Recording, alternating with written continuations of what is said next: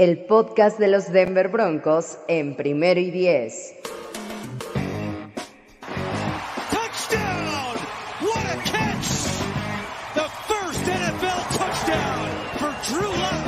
El Elway.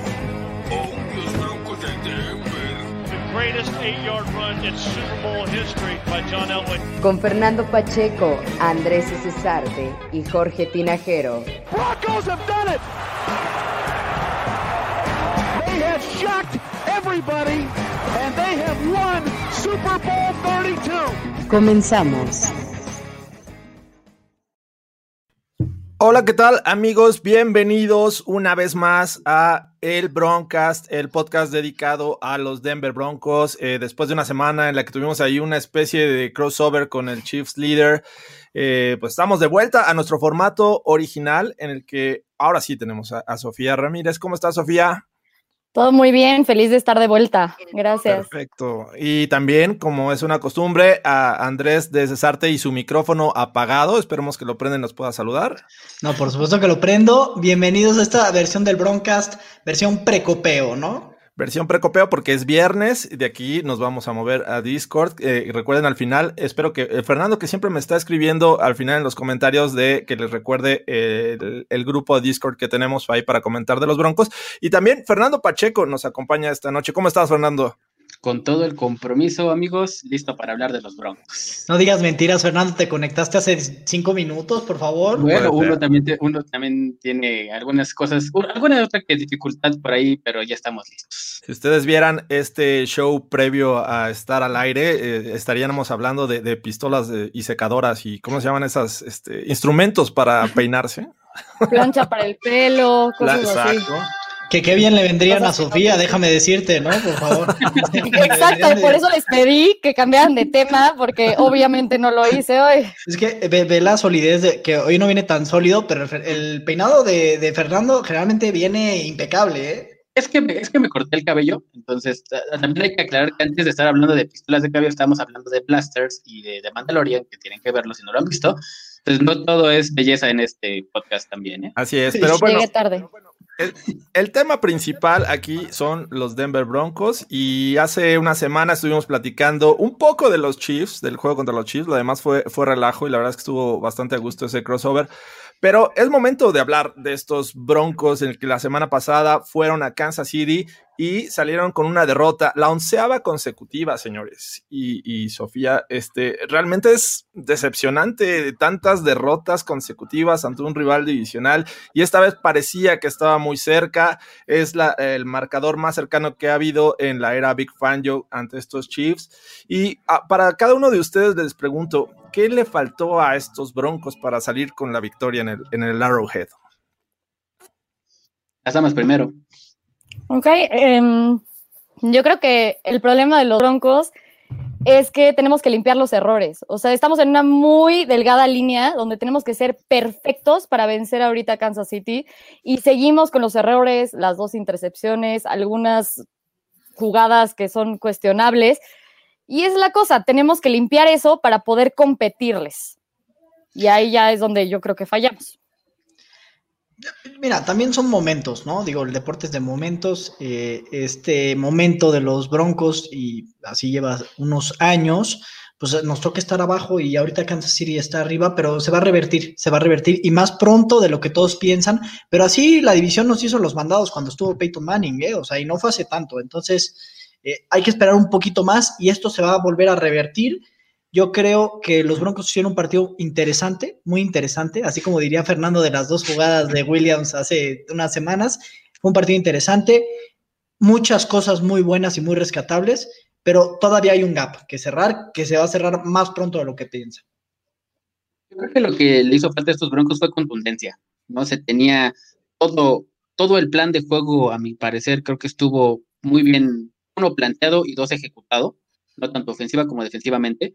Entonces yo creo que lo, lo, que hizo falta fue contundencia y yo creo que lo que más hay que, hay que destacar de, de esta situación es que aún hacen falta, eh, eh, ¿cómo decirlo? El punto clave, ¿no? Dar, darle, darle, darle bien esos, esos esos puntos que han hecho que estos Broncos tengan errores y, lo que hace que pierda el partido, sobre todo en cuestión de coaching. Creo que es donde hay que darle un poquito más, de ajustarle la tuerca para que estos, estos Broncos se vean mucho mejor para no solo el siguiente partido, para la siguiente temporada.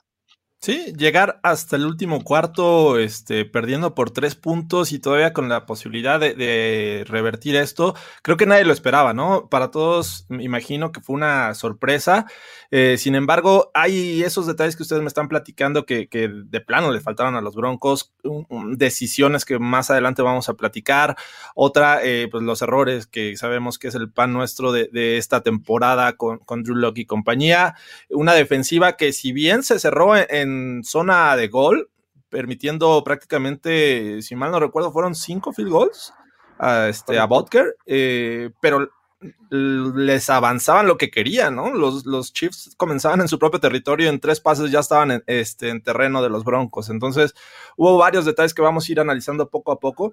Uno que, que a mí en lo personal me gustó mucho fue el juego terrestre, pero sobre todo con Melvin Gordon, ¿no? Eh, Philip Lindsay vimos cómo le costó trabajo y a pesar de eso, insistía mucho Pat Shurmur y estos Broncos en darle el balón a, Philip Lindsay. ¿Cómo lo vieron? Yo ahí la verdad es que no entendí. Todo el mundo sabe que yo amo a Philip Lindsay. Pero si ves que está funcionando con Melvin Gordon, te sigues con Melvin Gordon. Y si ves que está teniendo un día difícil, Phil, para no cargarle la mano a Melvin, entonces usas a Freeman. Y ahí es donde yo no entendí cuál era, cuál era la lógica detrás de eso. Y más porque, o sea, Freeman ha sido bueno y consistente. Chance fue la rodilla que le estaba afectando, no sé. Fíjate que me, gusta que sean cuates, ¿eh? que ya es Phil y Melvin, y ya le podrías decir Mel también, le podrías decir Mel. Pero sí, han sido. Habría que, habría que ah, continuar con, con Melvin Gordon cuando las cosas están funcionando con él. Sobre todo aquí ya no, o, mi, muy particular punto de vista es que en este partido no afectó el, ya no usan a Philip Lindsay por las, o por, las grietas de fuera, ¿no? Y creo que se le dio la oportunidad a Philip Lindsay en varias oportunidades de correr por fuera y este juego realmente no se le dio, esa es la realidad, ¿no? Eh, era un juego completamente para, para, running backs más físicos, como dice Sofía, tal vez ver a Royce Freeman hubiera sido una, gran opción, pero Melvin Gordon creo que hizo la chamba y lo hizo bastante bien, ¿no? Creo que eh, en este partido se carga el equipo al hombro y pues con justa razón creo que eh, da un gran partido. Porque fue una, una diferencia notable, ¿no? Eh, cuando acarreaba el balón Melvin Gordon eran avances este, de buenos a, muy buenos. Eh, a pesar de que se estuvo resbalando varias ocasiones, el, medio tiempo ya tenía más de 100 yardas. Y tú veías los, el número de acarreos comparados con Philip Lindsay, y Philip Lindsay tenía más, y es una realidad. Y creo que ya muchas veces hemos hablado del tema. Philip Lindsay por el centro de los tackles le cuesta mucho trabajo, porque el tipo es de norte a sur, eh, se encarrera y trata de explotar el hueco. Cuando tiene esos problemas de encontrar el hueco, se frena, tarda mucho en decidir hacia dónde y es cuando le llegan y, lo taclean. Así es que, pues mal, mal por insistir con un jugador que no te estaba dando éxito y sabías que si te, estaban enterrando el juego, pues prácticamente los Broncos estaban dominados, ¿no? Si le hubieras dado la oportunidad a Melvin Gordon de estar ahí, aunque sea un play action, creo que le hubieras ayudado mucho también a, a Drew Lock, ¿no? Aquí la situación es de que yo creo que un jugador como Philip Lindsay no lo puedes, eh, no, no le puedes dejar de dar el balón, sea el momento que sea. Creo que es un jugador que ha demostrado que es explosivo, eh, o que cuando tiene una jugada eh, la hace y la hace grande. La, lo, vimos en el juego contra los Chargers, ¿no? el acarreo que, tiene para más de 50 yardas. Sabemos que es, un jugador explosivo y que te puede dar ese tipo de jugadas. Entonces creo que no, no, no, no mato o, no crucifico a, Pat Shurmur por no, o por darle el balón eh, repetidamente, porque creo que es parte fundamental de esta ofensiva de los Broncos. Entonces creo que no era, no era lógico sacarlo de la ecuación tan rápido, pero tal vez sí alternarlo un poquito más con, con Royce hubiera sido la, mejor opción. Entonces yo creo que no estuvo mal darle el balón a Philip ¿eh? Fernando, el, el Fernando Pacheco de la semana 1 te estaría crucificando, Fernando. Por supuesto que sí. Ya cambiaste el discurso totalmente, totalmente. Mira, eh, eh, realmente me, da gusto ver a, Philip Lindsay que sea un, jugador que se está, eh, que tenga un rol importante ya en los Broncos, ¿no? Y no solo yo, creo que los otros tres lo crucificamos incluso y hablamos de, un simple trade de, este, a mitad de temporada, ¿no? Porque no le veíamos mucho futuro a, Philip Lindsay con la llegada de, de Melvin Gordon pero bueno, George lo dijo la semana pasada, o pasada, no recuerdo, ¿no? Si a Philip Lindsay le hace el balón 15 veces por juego, eh, eh, la, tendencia que los Broncos se lleven del partido es muy alta. Alguien está haciendo eco por ahí, creo. Yo no escucho eco, no sé ustedes. Pero ¿Soy, ¿Solo soy yo? Se me hace que eres tú. Este, tu, sistema de audio está fallando, Andrés. Pero a ver, vamos al otro lado del balón, la defensiva. Creo que nadie nos esperábamos, nadie esperaba que esta defensiva eh, pues contuviera de alguna manera la cantidad de puntos que esperábamos en un principio de estos chips. No todos pensábamos más de 30 puntos, sin lugar a dudas, con esta ofensiva de Patrick Mahomes y compañía. Eh, sin embargo, hasta el final le, le rebasan los 20 puntos. ¿Cómo vieron esta defensiva? Muy bien, sólida. O sea, Shelby Harris realmente lo necesitábamos de vuelta. Creo que se vio la diferencia en todos los puntos del partido. Y aparte ni siquiera jugó todos los snaps. Entonces, realmente pudieron contener muy bien a los Kansas City Chiefs y forzarlos a field goals. Lo único es que sí necesitamos una respuesta para, para Kelsey. A mí me gustó mucho lo, que termina presentando Big Fangio a la defensiva, ¿no? No es nada fácil hacerle partido a Patrick Mahomes y, obviamente a Travis Kelsey. Digo, si bien Patrick Mahomes se despachó 318 yardas y, Travis Kelsey pues, 136, eh, fue, un, fue un buen planteamiento defensivo. Se, en zona roja se fueron 0 de 4, si, si no estoy equivocado. Entonces, eso fue un gran trabajo pero para mí la que tiene que responder, que también no, no, le metería demasiada presión o, tampoco me volvería loco, es la, ofensiva aérea. Creo que tiene, tiene mucho más que dar, es un proceso, es un proceso, eh, pero pues ahí es donde más cortos nos estamos quedando a lo largo de la temporada. Hoy eh, Drew Locke tiene pues estadísticas escasas, eh, ¿no? O sea, tiene casi 2.000 yardas, 9 touchdowns, 3 intercepciones, son estadísticas de novato, ¿no? Porque es prácticamente un novato. Entonces, por ese sentido, por ahí veo que siguen preguntando, oye, vamos a tomar coreback, vamos a ir por Sam No, no vamos a ir por Sam Darnold, no vamos a ir por coreback. vamos para allá, Andrés. Ahorita vamos a tocar ese tema porque creo que está interesante. ¿Cómo ves, Fer? Mira, a mí me gustó que dentro de la historia de juegos de Patrick Mahomes, este ha sido el segundo juego en su corta carrera en la que ha anotado menos puntos en un partido, ¿no? El, que sigue fue contra los Colts cuando regresó de la lesión del año pasado de la rodilla. Entonces, bueno, está enfrentando a un Patrick Mahomes completamente sano y con todas sus, armas eh, disponibles, ¿no? Travis Kelsey, Tyreek Hill, eh, Michael Harman, eh, bueno, estuvo este, Robinson. Robinson, o sea, realmente fue. Sammy Watkins. Es, es, un equipo que por donde lo veas tiene con qué hacerte daño, ¿no? Y el hecho de que estos Broncos sumamente mermados, porque es la realidad. No tienes a Von Miller, no tienes a, Bryce Callahan, que eso es lo que hay que rescatar de este equipo, ¿no? Con, muchos parches, se le paró enfrente a un equipo de los Chiefs que es una navajita suiza y contuvieron a Patrick Mahomes en solamente 22 puntos. Entonces, eso, eso es lo que hay que rescatar, ¿no? Que eh, el futuro para este equipo, si es que realmente se mantiene sano, es, puede ser brillante. Que por ahí eh, Sofía mencionaba el tema de, Travis Kelsey. Creo que fue desesperante ver cómo no le tenían respuesta. Le pusieron linebackers, le pusieron safety y de todas maneras el tipo estaba solo en el centro del terreno y pues, tuvo una, una, gran noche. Fue el único que logró la anotación de parte de los Chiefs.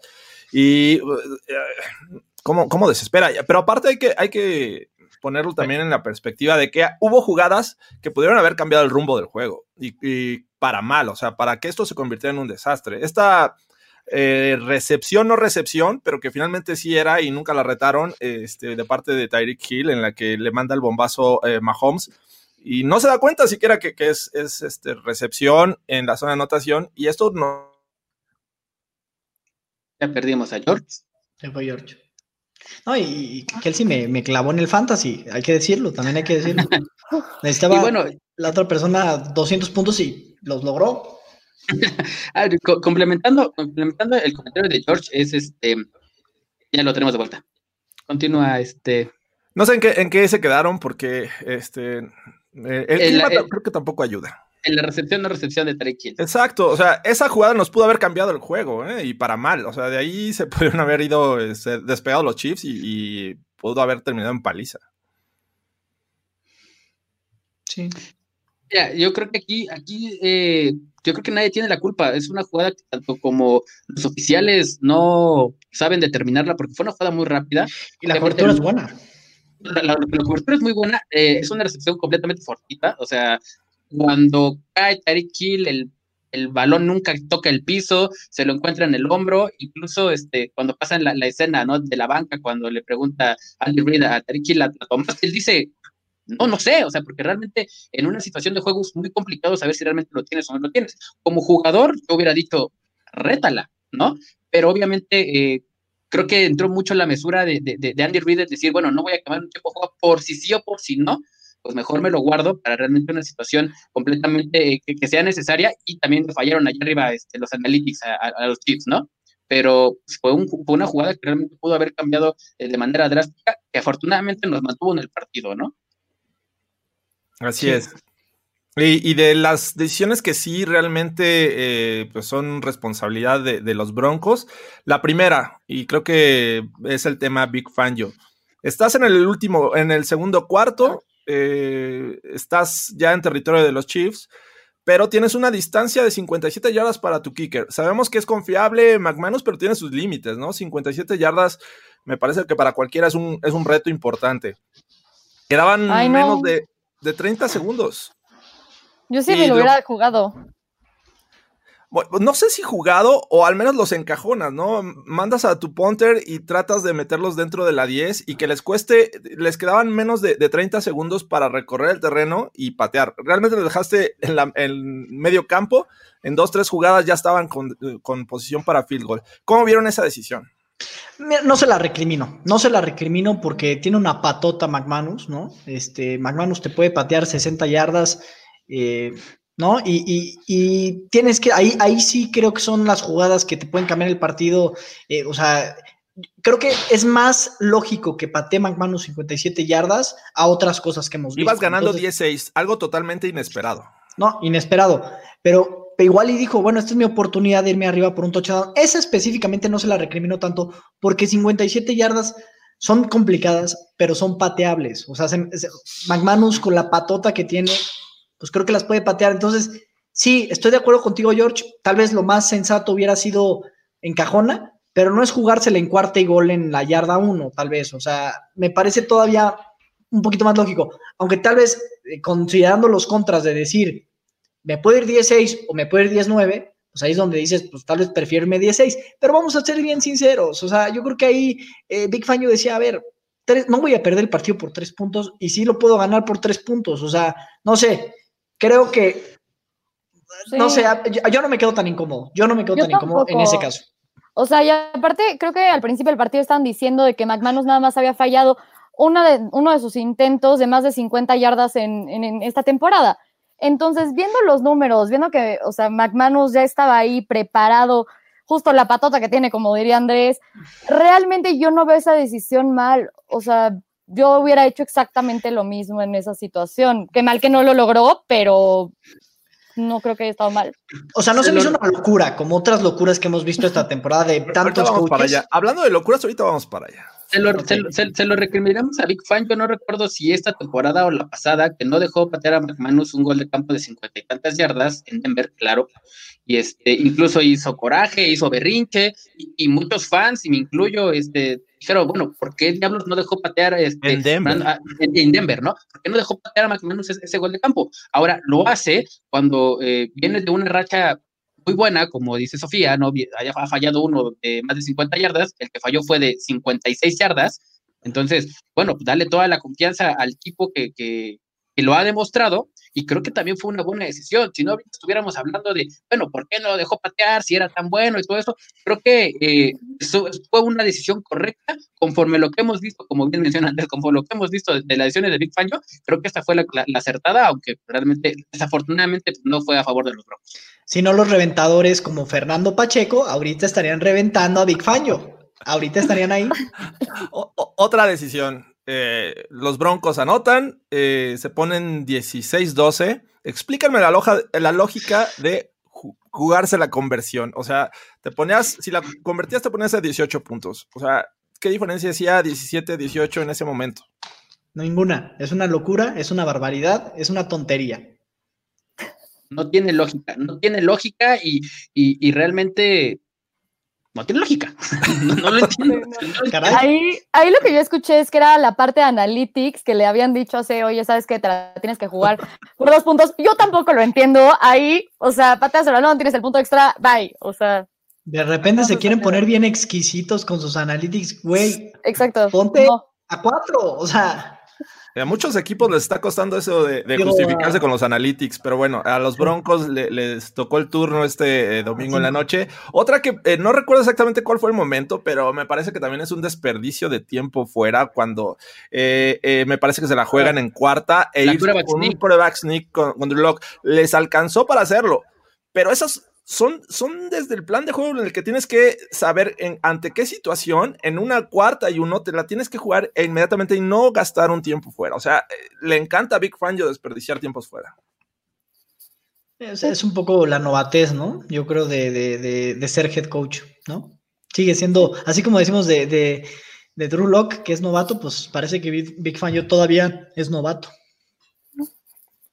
Eh, este, esta, esta decisión eh, no sé si culpar a, Big Fan, yo digo obviamente Big Fan por, tomar el tiempo fuera porque él es el que decide al final de, cuentas, pero bueno, también en las alturas, Pat Shurmur ahí eh, tenía que estar preparada. Si, tu head coach te dice, eh, ah, por ello, pues bueno, carajo, pues si tú ya debes tener un, playbook para decir, este, bueno, en cuarta, en cuarta y cacho, este, en, ciertas oportunidades, esta es la jugada que a mí me funciona. Eso es lo que un corredor ofensivo competente haría. si tú tienes un tiempo fuera para para, sacar una quarterback sneak, por Dios, ¿no? Eso hasta Andrés César te lo hace en el Madden, ¿no? Oye, ya, va a empezar a, ya va a empezar a cesear ahora Fernando, ¿no? A por ello y así. por ello. Somos españoles, somos españoles todos. Qué maravilla, qué maravilla. digo, como ejemplo, vimos ayer, creo que en un par de ocasiones Jared Goff se va por este cuarta y uno y directa este quarterback sneak, ¿no? O sea, sin ni siquiera la necesidad de gastarse el tiempo fuera. Pero en fin, y creo que la, última decisión de Big Fangio, que eh, creo que parece que, cuesta el juego porque se encontraban abajo por tres puntos, tenían el balón y se les presenta una, una cuarta y tres en medio campo prácticamente, estaban en su yarda 49. Con los antecedentes, sabíamos que esta ofensiva de los Chiefs te iban a, avanzar y te iban a, controlar prácticamente el tiempo que les ibas a dejar. No era justificable ahí jugarse una este, cuarta y tres, eh, aunque no lo hicieras, tenían terreno corto los Chiefs, posiblemente no quemaban tanto tiempo y con tu buena defensiva de gol los frenabas con un field goal que, que fue lo que sucedió finalmente y tenías un drive más holgado, o sea, ¿por qué no se la jugó? Sí. Ahí es donde, donde perdón, perdón, Sofía, eh, creo que ahí es donde no entiendes por qué eres conservador a ratos y por qué eres agresivo a otros. O sea, sí pateas el gol de campo de 57 yardas, pero no te la juegas en cuarto y tres cuando tienes que ir por el partido. O sea, te juegas una conversión.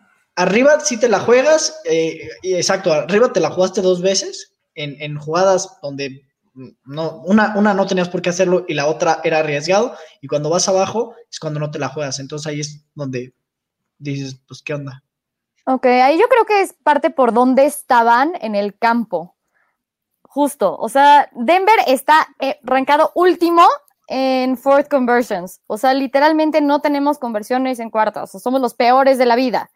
Entonces, dado eso, dices, ¿sabes qué? Esto a la mitad del campo no le voy a dar eh, la posición a los Kansas City Chiefs de la mitad para que lleguen en tres segundos y me anoten.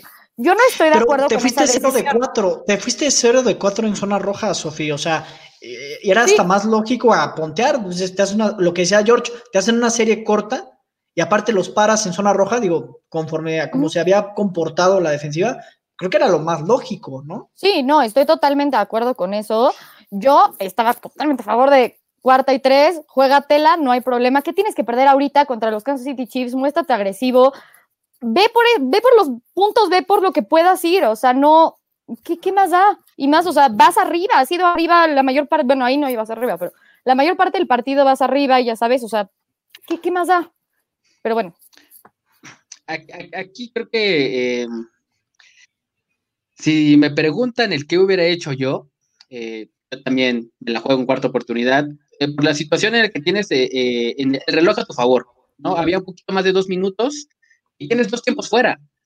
¿Qué pasa? Cuando tú pateas, los terminas, los terminas pidiendo y te queda menos de un minuto para, avanzar, tal vez 85 yardas, eh, si bien te va eh, eh, en un buen kickoff, este, un, buen regreso, y del otro lado tienes una ofensiva de los Broncos que su plan de juego, todo, todo, el juego contra los Chiefs y, todo el juego contra, contra, los, este, contra los Dolphins fue llevar a Drew Locke paulatinamente y, lo estuvieron haciendo muy bien. Entonces, eh, los pases largos que, realizó, que intentó en este juego, pues no te iban a dar. O sea, Drew Locke no estaba preparado mentalmente para salir y hacer un juego clutch y ganarte el juego en la última serie ofensiva, ¿no? Entonces, creo que tienes que tenerle, darle tiempo a Drew Locke, darle más de un minuto y darle tiempo fuera para que empiece a mover el balón poco a poco. Y bueno, trates de ya estar en zona roja e intentar algún pase que te pueda dar la ventaja para poder llevar el juego.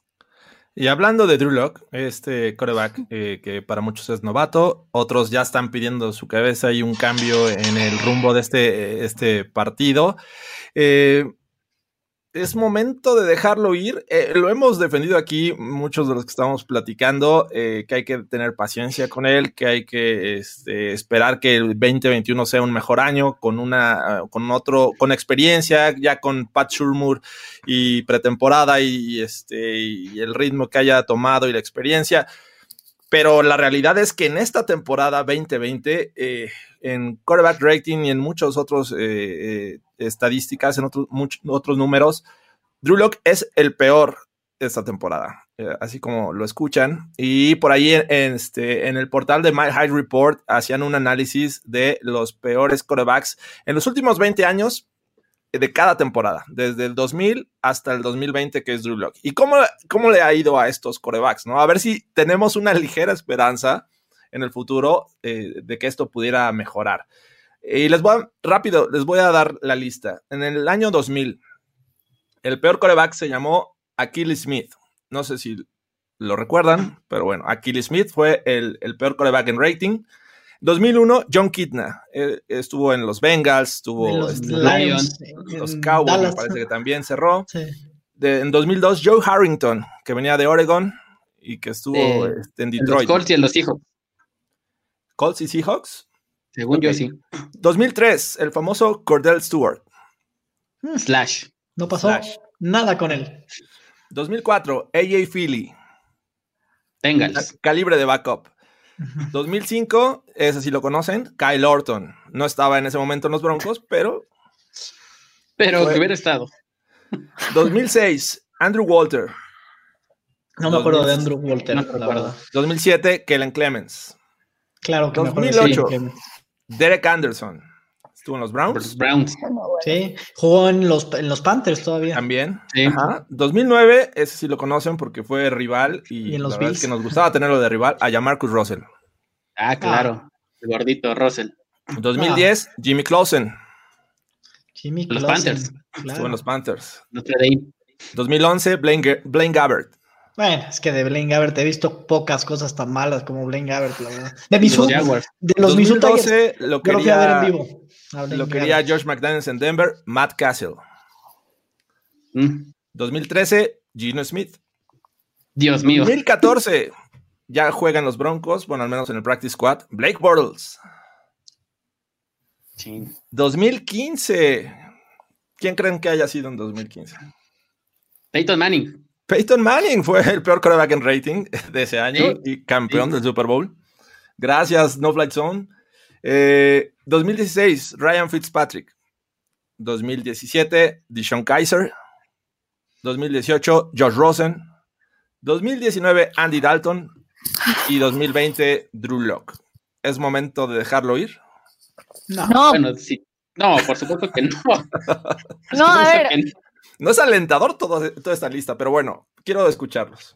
No, no es alentador, pero yo creo que es el punto. Ajá. El punto es mostrar todos los corebacks que no lo lograron para que veas quién estaba en lo peor. Yo sí sigo considerando a Drew Locke un rookie. apenas está en su primer.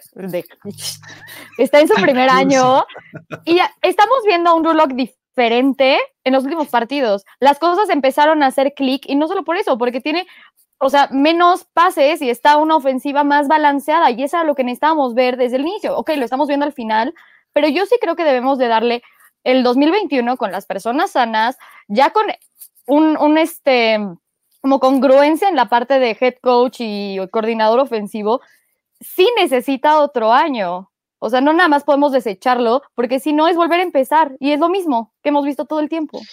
¿Sabes qué tienen en común todos esos corebacks, además de ser el peor rating? Yo te voy a decir que en su mayoría, en su mayoría, digo, con algún caso muy peculiar tal vez. Primeras elecciones de draft. Todos, han de haber sido una eh, línea ofensiva horrible. Una línea ofensiva horrible. No hay, no hay coreback que, que, pueda con una línea ofensiva mala. Este, o este año Drew Locke ha tenido una línea ofensiva muy tocada, ¿no? Que no ha terminado por llegar al nivel que estamos esperando, sobre todo en la protección por pase, ¿no? Entonces, es un novato, ya lo dijimos. En la medida que se vaya fortaleciendo esa línea ofensiva, vamos a ver muchas mejores cosas. Lo vimos con Jared Goff específicamente en su segundo año como titular. Bueno, su primer año completo como titular. Eh, lo vamos a ver en su momento cuando ojalá regrese muy bien Joe Burrow y, tenga una buena línea ofensiva, lo vamos a ver. Andrew, Locke nunca lo vio, Andrew Locke eh, lo vio ya al final, pero pues ya después de que lo golpearon como nunca, ¿no? Y, eso es uno de los efectos. Carson Wentz es uno de esos ejemplos. Entonces al final creo que no, el back rating no puede ser así como ay, eres bueno o eres malo. O sea, hemos visto corebacks tener temporadas de altísimo nivel y tener temporadas de bajísimo nivel y muchas veces la diferencia entre una y otra es la línea ofensiva. Eso y eso y que creo que desde el 2000 no ha habido ninguna pandemia que haya atacado a todos los equipos del NFL, ¿no? Entonces, si no tienes, si no tienes OTAs, si no tienes training camps, si no tienes, si no tienes siquiera conocer a tus compañeros con los que vas a jugar, eh, que se tuvieron que juntar en un parque eh, con pandemia y muy criticado Drew Locke y Jerry Judy y KJ Hamler y no afán a entrenar, este, bueno, creo que sí es complicado, ¿no? Eh, creo que creo que este año en particular se le debe de dar el asterisco y la opción de decir a Drew Locke, bueno, tienes un año completo para crecer y ya no tener, y, ya no hay marcha atrás, ¿no? Tienes el, tienes el año de prueba y, bueno, todo 2021, si es que vas a seguir como titular en los Broncos, que así debe ser, eh, no hay margen de error, ¿no? Ahora sí, termine, empezando, empezando o terminando el Super Bowl, eh, tienes tantos meses para demostrar y, y, 18 partidos o 17 partidos para ser el quarterback número uno de los Broncos de Denver en el 2022, ¿sí no? Te llamabas. Así es, yo también creo que hay que ser pacientes. Eh, me parece que muchos sobrereaccionamos del último resultado. sin duda ah, es difícil defenderlo cuando en la primera ofensiva te lanza una intercepción, cuando dices, ¿por qué lo lanzaste ahí? ¿no? Creo que Pat Sherman en la semana hablaba de, esa, ese síndrome que tienen los corebacks jóvenes de querer ser héroes en, cada pase y en lugar de ir con el check down siempre buscan el, pase largo, el pase complicado, y a lo mejor es algo que tiene que pulir, eh, y eh, sin duda también estoy de acuerdo, la temporada es atípica, se nos juntó ahí la pandemia con, con, un cambio de coordinación en la ofensiva, así es que bueno, yo también creo que hay que ser pacientes, nada más que este, pues sí hay que apretar algunas tuercas, porque creo que Drew Lock lo necesita. Y bueno, ya este, para terminar con el análisis de este juego, ¿qué fue lo que más les gustó de, de la actuación de estos Broncos?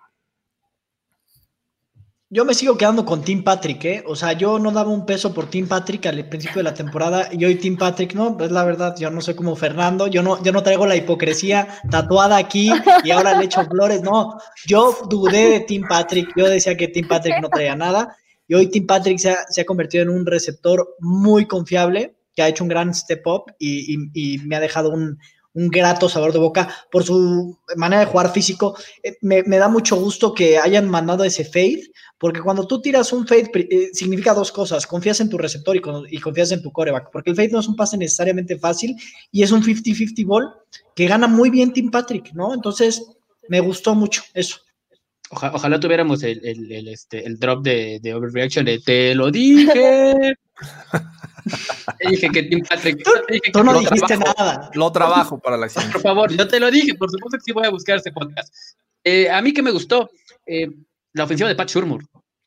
Creo que hizo un planteamiento de juego eh, brutal, ¿no? ¿Qué se esperaba o cómo, cómo le pretenden ganar los equipos a los Kansas City Chiefs teniendo a Patrick Mahomes en la banca? ¿No? Estos Broncos hicieron drives largos, hicieron drives sostenidos, tenías a, Patrick Mahomes en la banca, ¿qué es lo que faltó? Lo dije al principio del podcast, contundencia, ¿no? Terminar estos drives, sea como sea, con puntos, sí o sí. en este juego realmente lo que se estableció, y era complicado, era el juego terrestre. ¿no? Eh, empiezas a correr, empiezas a correr muy bien con Melvin Gordon. Eh, los pases, salvo el primero el, y, el, y en el, bueno, la intercepción de Drew Locke y un, y este, y un fade que le tira también a Noah Fant, que fue para más de 20 yardas, eh, no tiró pases muy largos y eso le dio mucha confianza fueron pases, eh, la progresión de Drew Locke fue muy buena en cuanto a, sus receptores y a sus, sus, pases completos. ¿Y qué te provocaba eso? En terceras oportunidades tuvieras tercera y dos, tercera y tres, y que pudieras seguir convirtiendo y ganando downs. Entonces, yo creo que el planteamiento de Pat Shurmur estuvo sublime, así lo voy a decir sublime, porque se, se, se intentó lo que todo el mundo busca, que es dejar a Patrick Mahomes la banca, pero falta contundencia, ¿no? Falta esa maduración que por ahí leía este, en uno de los comentarios, falta esa maduración de todo el equipo y, sobre todo un segundo año de Pat para que estas armas eh, las puedas pulir para seguir generando lo que, necesitas, ¿no? Yardas, tiempo y puntos. Ok, yo creo que mi palabra, o sea, para mí es balance. Sí, mucho en la parte ofensiva, como decíamos, a ver, ahorita ya no estás dejando que Drew Lock sea toda tu ofensiva y que cargue con absolutamente todo. Ya, ya se ve más claro el camino para hacia dónde vamos.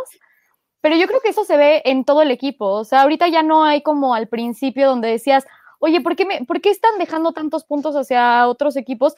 Pues sí, porque tu defensiva está 40 minutos en el campo, porque todo es tercera y fuera. O sea, ahorita ya hay un balance donde puedes decir, ¿sabes qué? Se complementan muy bien todas las caras de, del equipo, inclusive equipos especiales no, no ha hecho grandes cosas terribles, entonces... Oye, oye, pero Sofi, Sofi Drulock lanzó 151 económicas yardas. Dios nos ampare si eso es balance. Por amor de Dios. yo por eso digo, balance, no, balance, a ver, o sea, ¿sabes qué pasa? La, la, mitad del tiempo tu defensiva en el campo que tu ofensiva y en la parte ofensiva donde ya ah, estás corriendo más el balón. O sea, justo donde no tiene que lanzar tantas yardas y decir, oye, ¿sabes qué? Quiero hacer ese, ese play para decir 40 yardas donde acabas haciendo una intercepción o acabas perdiendo todo. Y o sea, ya no necesitas eso. Y es el segundo juego donde nos quejamos que Drew Locke lanza para más de 40 veces, ¿no? Creo que ahora por fin, por fin, la ofensiva está dándole esas, esas herramientas y ese, como dice Sofi, ese balance para decir, bueno, Drew Locke, mátate con 156 yardas económicas, pero efectivas. No, efectivísimas. Y no perdonó sus dos intercepciones, esas no las perdonó. A mí, a mí lo que más me gustó y me sorprendió a la vez y gratamente fue la situación de terceras oportunidades, la efectividad en terceras oportunidades para estos Broncos. O sea, rebasaron el 50% de efectividad, algo realmente bueno. Entiendo que la defensiva de los Chiefs a lo mejor no es de las mejores, pero bueno, este, los Broncos no tuvieron ningún tres y fuera. Y es, y es algo que creo que ya nos estábamos acostumbrando, ¿no? Tener al menos un par de, tres y fuera para estos broncos. Así es que, bien, me parece que vi, vi a un Drew Lock más seguro. Entiendo que también muchos pases fueron cortos, pero otros sí tuvo que arriesgar, como ese que mencionas de Noah Fant, que fue para más de, de 20 yardas. Así es que, bien por estos broncos en tercera oportunidad. Y creo que ya hablamos mucho de lo que no nos gustó. Así es que esa, vamos a saltarnos esa, esa parte, porque ya ya hablamos, tuvimos quejas y todo, y pues vamos a, este, a la siguiente sección, que es lesionados. Lesionados, como cada semana tenemos siempre al menos uno, y esta ocasión Isan Basi eh, se queda fuera eh, por el resto de la temporada. Este undrafted que, este, que de alguna manera estaba jugando, tenía mucha participación, si bien no estaba brillando, me parece que estaba teniendo un sólido año para, para ser un, jugador sin pasar por el draft, así es que sale lesionado y por ahí también Graham eh, Glasgow. parece que no va a jugar, está en duda para el siguiente juego, así es que pues vamos a a ponerlo en, en, alerta porque posiblemente no lo veamos y ahí es un, es un riesgo. Pero bueno. Que Dios nos agarre confesados con Austin Schlottman jugando ahí. Que Dios nos agarre confesados, de verdad. Sabía que ibas a decir eso. O sea, neta ya lo traía aquí. Eso y los besos babeados ya es una este, marca registrada de Andrés de César. ¿Qué, pero de qué? ¿Que iba a decir lo de Schlottman o lo de que nos agarre confesados? No, lo de Schlottman. Pero yo no ah, creo que haya sido, o sea, a ver, los últimos partidos, o sea, es como algo muy extraño Slotman donde no hay consistencia. Pero yo no creo que se haya visto mal en este partido donde entró para, para reemplazar a Glasgow. O sea, no, no creo que se haya visto mal. Yo también no creo que se haya visto mal, ¿eh? Y Glasgow no estuvo en la mayor, la mayor parte de los snaps en este juego contra los Chiefs. y se vio, se vio realmente que, que el juego terrestre de los Broncos está funcionando y obviamente ¿qué es lo que está pasando, que están explotando esas, esas eh, habilidades Bloqueos de trampa. Exactamente, ¿no? los bloqueos de trampa y las habilidades, las habilidades atléticas de cada uno de estos hombres de línea. Bueno, pues entonces vamos a, a seguir de cerca. Posiblemente veamos a- al jugador favorito de, de Andrés en la línea junto con Cushenberry. Así es que vamos a, a tener miedo. Sin embargo, bueno, estos son los lesionados y los más eh, relevantes de esta ocasión. Y en cuestión de noticias, ah, esta que me da mucho coraje de AJ Buye, que finalmente es suspendido seis juegos por abuso de sustancias. Es algo que no debería estar sucediendo, pero deja prácticamente a los Broncos sin defensiva secundaria porque no sabemos qué onda con Shanahan, eh, digo, con Callahan en este momento. Y Shanahan en el Ring of Fame el otro año. sí, bueno, Ya Mike Shanahan es otro boleto. Pasándosela de maravilla, ¿eh? Su hijo en Arizona entrenando a los Niners, pero me refería a Bryce Callahan, este eh, cornerback que está lesionado y pues vamos a ver con qué enfrentan este fin de semana a los Panthers. Otra, Ed Donatel eh, ya salió de sus temas de, COVID y parece que ya va a regresar este, al sideline a, entrenar o desde las alturas para pues, dirigir esta defensiva, que si bien creo que es algo que no preocupa tanto teniendo a Big Fangio, ¿no? Pero bueno, por, por cuestiones de, de, su salud, pues, qué bueno que ya está de regreso. Y por ahí en la semana se retiró Darren Stewart, este safety de la No Flight Zone, que, que fue campeón del Super Bowl 50. Y pues felicidades por, por, los recuerdos, por la aportación al equipo. Y la verdad es que lo hizo bastante bien con los Broncos. Venía, venía de ser backup de los Ravens y llegó a ser titular en unos Broncos que, que se vieron muy bien lo, con eso. Lo, lo, lo, rescató este Gary Kubiak de ahí de, de los Ravens intercepta a Joe Flaco en la semana 1. ¿En la 1? Eh, busca, buscando por ahí Steve Smith, que a Steve Smith se había perdido una, la recepción del touchdown, eh, una jugada según antes. Yo, según yo fue Todd Heap. Según yo fue Todd ah, Heap. Todd, Todd Heap, pero Steve Smith, una jugada antes se había perdido el touchdown. Este, no sé si te acuerdas, soltó un balón así sí, ya tiene razón. hecho. Este, y, y, y tuvo una gran temporada, una gran temporada. El 2015, el, el 2015, fue la mejor temporada de, de Darren Stewart. Sí, la única, la, la, la única. de conferencia la, única. la, intercepta a Tom Brady también. Entonces, y era golpeador, ¿no? En el Super Bowl también creo que participó en un sack. Bajaba muy bien los hombros, muy bien los hombros. Era, era bueno Darren Stewart. Eh, ponle pero... casa, Andrés, ya ponle casa a Darren Stewart, por favor. sí. Tuvo una buena temporada en su carrera y, y fue fundamental. O sea, no me acuerdo si, fue, si, fue, si fue All Pro, pero por lo menos al Pro Bowl, fue Pro Bowl estaba fue el Pro Bowl ese año. Fue el Pro Bowl ese año. Espectacular año. Con y bueno, Ward. Vámonos ya de lleno a lo que va a ser eh, la participación de los Broncos en la semana 14. Van a visitar Carolina y en este momento los Broncos tienen un récord de 4 ganados, 8 perdidos, les quedan 4 juegos. Están a una derrota de tener una temporada perdedora una vez más. Desde el 2017 no han tenido una temporada ganadora. Así es que, ah, ¿cómo ven la, la, el panorama? Porque son Panthers en Carolina. Después reciben a los Bills, que ese creo que seguro lo ganan. Por supuesto. Lo tienen que, lo tienen que ganar. Los Gorospe. El Gorospe Tinajero Bowl. Después van a Los Ángeles, al SoFi Stadium, a visitar a los Chargers y cierran en casa contra los Raiders. ¿Cómo ven este panorama? ¿Se puede rescatar la, la temporada? Al menos quedar 8-8. Yo, yo, sí. yo, yo, diría, el profesor Cocón, yo diría que sí. Yo diría que estos cuatro juegos se van a ganar. Uno tras otro se van a ganar estos cuatro. Acabas de blasfemar, acabas de blasfemar el, el meme del doctor Cocoon o profesor Cocoon. O sea, no hay manera, Fernando, perdóname, no hay manera. ¿Neta? ¿Con eso te quedaste? ¿Qué? No, o sea, sí hay manera. No, o sea, no hay manera de que no sea perdedora, pero bueno, ya a estas alturas, digo, yo sé que pasa la posteridad así como de, ay, este Big Fangio se fue con una temporada ganadora y una no perdedora, ¿no? O sea, o, o así, o, o, así de cuatro temporadas perdedoras o cuatro no temporadas, eso a mí ya me, la verdad no me preocupa tanto, me preocupa mucho, o, bueno, algo bien importante para mí es cómo cierren y, y lo que pueda hacer Drew Lock, eh, este, este cierre, o sea, a mí, sinceramente, el récord me dejó de importar hace un rato. Hay, hay, para, por ejemplo, el Carolina se me hace un equipo que tiene un récord muy malo y mucho peor de lo que el equipo ha mostrado. Hay Sí, mil áreas de oportunidad. O sea, hoy podemos hablar de Carolina como un rival que no sabe cerrar partidos, que le cuesta trabajo mover el balón, que la ofensiva no ha estado a punto. Puedes decir de muchas cosas, pero hay un, hay un, hay un, un equipo bien coachado para mi gusto. Eh, hay muchas cosas por las cuales ilusionarse. Eh, por ahí hubo un draft bastante bueno. Va tomando forma muchas cosas. Entonces, más allá de si Carolina tiene un récord horroroso, creo que la siguiente, sema- la siguiente temporada vamos a hablar de Carolina, eh, otras cosas totalmente distintas. Y creo que a Denver le puede servir mucho este cierre de temporada para que precisamente tomemos algo de forma de cara a lo que viene, ¿no? Pero sí, es justo, o sea, yo creo que estamos en el mismo bote en ese sentido.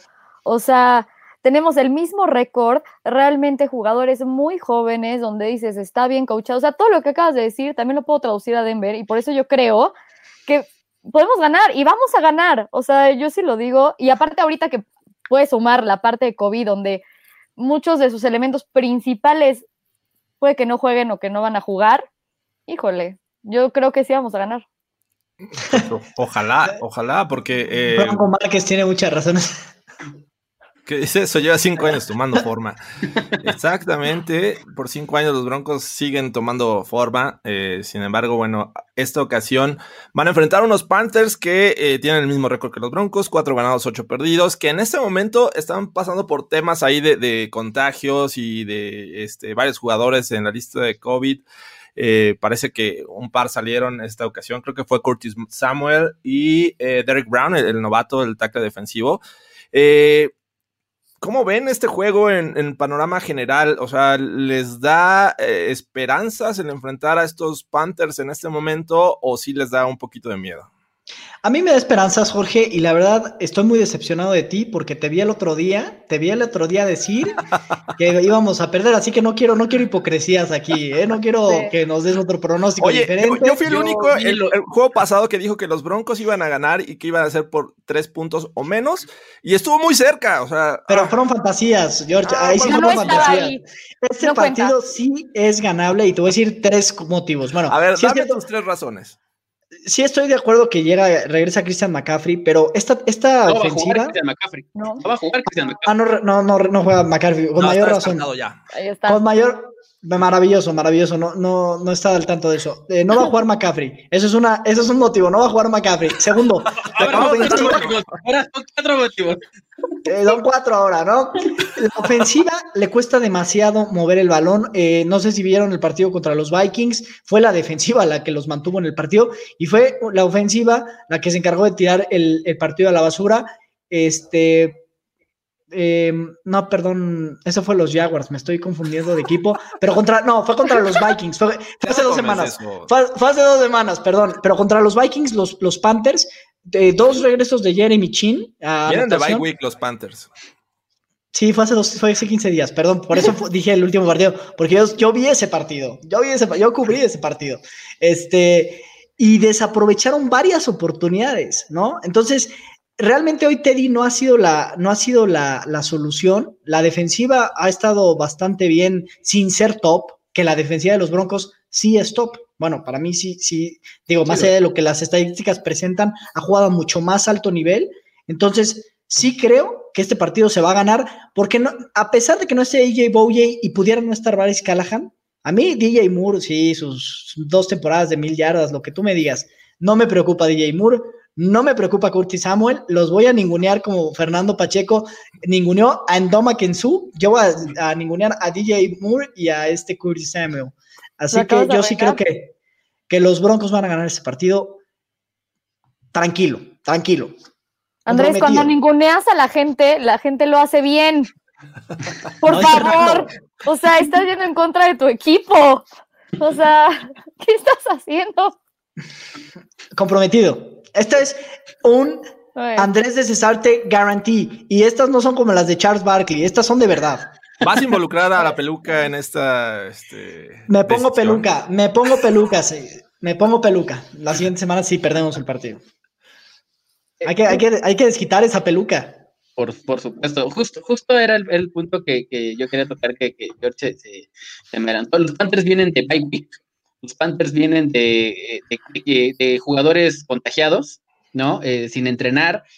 Un equipo que viene eh, sin ritmo, que puede regresar Curtis Samuel, ok, eh, no tienen a su mejor hombre que Robbie Anderson eh, en el juego aéreo, pero aún así creo que esta, esta ofensiva de, de, los, de los Panthers es muy intermitente. Eh, creo que lo que ha hecho que, tengan las yardas que han tenido tanto Curtis Samuel como Robbie Anderson es la, la facilidad o, o cómo, se, cómo se mueve eh, Eddie Bridgewater fuera de, la, fuera de la bolsa, ¿no? Siente la presión, es un coreback que, se sabe mover fuera de la bolsa, eh, es la realidad. Entonces, creo que eh, los Broncos tienen ventaja sobre esto, ¿no? El pass rush sobre, sobre, eh, sobre Teddy Bridgewater va a ser fundamental.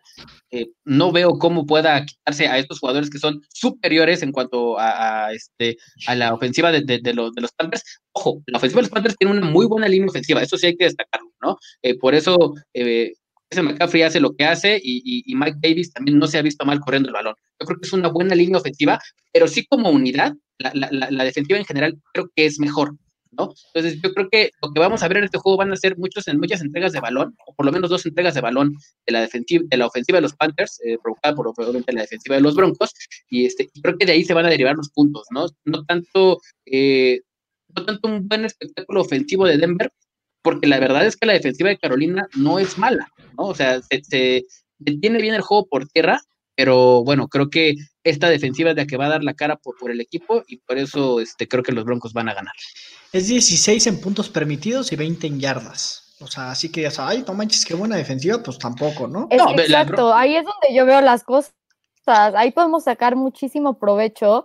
Sí hay ciertas cosas que debemos de cuidar, por ejemplo, la parte de fumbles, pero, o sea, tanto con, con Gordon como con Drew que no tenga no tenga, o sea, tenga completo control del balón y todo, pero no han tenido tantos sacks, o sea, no, no ha habido grandes cosas que digas, oye, ¿sabes qué? Intercepciones, cosas que a mí me preocuparían viendo a mi ofensiva, no lo tienen. Y al revés, o sea, mi defensiva es súper fuerte, donde creo que Bridgewater no es el mejor coreback de la vida y puede ser muy presionable. Podemos forzar que él cometa errores y ganar el partido de esa manera también. Ya déjate tú te, que no estén de sus jugadores. Tengo do, dos últimos puntos negativos, o sea, que, que, van en contra de Denver. Denver es bueno entregando el balón y Carolina es muy bueno forzando entregas, ¿no? Y otro, otro punto negativo es este, que permiten pocos puntos los Panthers y a los Broncos se le complica hacer puntos. Entonces, en ese sentido, esos dos puntos para nuestra ofensiva me parecen que pueden ser un poquito complicados, ¿no? Pero yo sigo pensando que van a ganar los Broncos. Pues la, la, realidad es que estos Panthers eh, han perdido seis de las últimas siete semanas. O sea, eh, no es un equipo que debería de espantar. Eh, entiendo que, están a lo mejor en igual. Este, en iguales condiciones eh, al enfrentar a los Broncos, pero que tienen el factor de localía, en este momento creo que las apuestas están tres puntos, este, a bueno, tienen menos tres los Panthers, son favoritos por tres puntos. Eh, y el único juego que han ganado en este lapso han sido unos Lions que sabíamos que están, pero en la lona, ¿no? Eh, creo que puede ser un juego parejo hasta cierto punto. Me parece que no hay un equipo que se salve de tener muchos errores. Creo que por eso tienen el récord eh, actualmente de 4-8. Eh, Bridgewater de repente tiene momentos interesantes, otros decepciona, pero hay que recordarlo, estos Panthers desde hace mucho tiempo, creo que desde ese juego contra los Chiefs mostraron ese factor desesperación, en el que están dispuestos a jugarse cuartas oportunidades eh, con eh, engaños de patada de despeje, patadas cortas, a unas les han salido, otras no, pero creo que ese factor de venir con un coach novato que quiere arriesgarlo, pues porque ahorita ya no tienen nada que perder los Panthers, al igual que los Broncos, pero creo que Big Fan yo sigue siendo este, cauteloso en ese aspecto y, este, y Matt Rule me parece que no. Así es que eh, lo hace un, equipo peligroso, ya mencionaba Andrés el juego contra los Vikings, en el que al final le dan la vuelta, pero tuvieron la oportunidad de ganarlo por un, field goal de, de que falla. Entonces, eh, no, tuvieron N oportunidades, N oportunidades. Ese o es sea, el tema, ¿no? Ese es el tema. O sea, al final, bien menciona George que, que, vienen de seis derrotas consecutivas, pero si vemos los marcadores, eh, con los Panthers, eh, Panthers Vikings fue por un punto, ¿no? O sea, con los Bucks, que fue 46-23, con los Chiefs perdieron 31-33, con los Falcons, eh, 27, 25-17, con los, con los Saints, 27-24. los Bears con, con, los, no, con los Saints Ay, y, sí. con los, Bears- y con los Bears, eh, 23-16. O sea, han sido marcadores sumamente cerrados. ¿no? Ese es mi punto. cerrados. En las ocho derrotas que tienen, en seis partidos han perdido por una posesión o menos, ¿no? Entonces, son un equipo que ha estado ahí, ¿no? Eso no, no necesariamente te dice tanto, pero de que compiten, compiten y les ha, les ha falta, eso también puede ser algo negativo, les falta cerrar partidos, eso es un hecho, ¿no? Pero son un equipo que te compite casi todo el partido, si no es que todo el partido. Por eso Bueno. yo digo que estamos dentro del mismo barco. Estamos en lo mismo. No, no, los Broncos no todos los partidos. Los Broncos de repente te compiten dos cuartos y ya el tercero se separa y ya se acabó el partido, pero no, pero a ver, terminan o sea, o se acercan al final, ¿no? ¿no? ve nuestra temporada completa, ha sido por una posesión, o sea, completamente, la mayor parte de, de la temporada ha sido por una posesión, literal. O sea, tenemos partidos muy cerrados, muy competitivos, donde lo que se nos complica es ganar. Yo creo que aquí estamos un poco en el, en el mismo barco, pero podemos ganar. Yo creo que sí podemos tener un mejor equipo y un mejor partido que los Panthers. Para cerrar esto, eh, ¿cuál ustedes creen que es la mayor ventaja que tienen los Broncos sobre los Panthers y que eso nos puede dar la victoria el próximo domingo? Yo creo que, yo, yo creo que eh, la presión coreback, ¿no? Eh, eh, salvo, a- salvo los Bears, creo que los Panthers no se han enfrentado, bueno, y a los, a los por supuesto, eh, no se han enfrentado a, una defensiva que provoque, por lo menos, que esté tan, encar- tan encarrerada y, y que provoque sacks. Y que, digo, la semana pasada no se nos dieron los sacks, se nos dio uno, pero ahí está, ¿no? Es es un, es un equipo que presiona bastante bien al coreback. Eddie Bridgewater con el balón en las manos, eh, presionado, se desespera mucho, ¿no? Eh, suele cometer muchos errores. Yo creo que la, fortaleza de los Broncos en este partido va a ser el parro y sobre Teddy Bridgewater. La mayor desventaja, yo, insisto en que es el tema de, las entregas de balón, ¿no? Que Denver entrega mucho el balón y la defensiva de los, de los Panthers, si no me equivoco, tiene 3, 6, 9, pues tiene 10, 11 semanas entre, eh, forzando entregas, ¿no? 11 semanas consecutivas forzando entregas de balón. Pero en cuanto a lo, la ventaja es que la ofensiva de los Panthers realmente es muy inoperante. Ya hablabas tú de que la línea ofensiva es competente, pero Teddy este año pues le ha costado un poco progresar en sus lecturas. Yo lo veo que todavía no está adaptado al 100%, entonces creo que si, si logras poner el, partido en las manos de Teddy Bridgewater, tienes una muy grande ventaja. Ok, Sofi, ¿algo que decir? Creo que, que- Y que ya se va, ¿no? creo que ya se va. Ah, no, ya, regresó.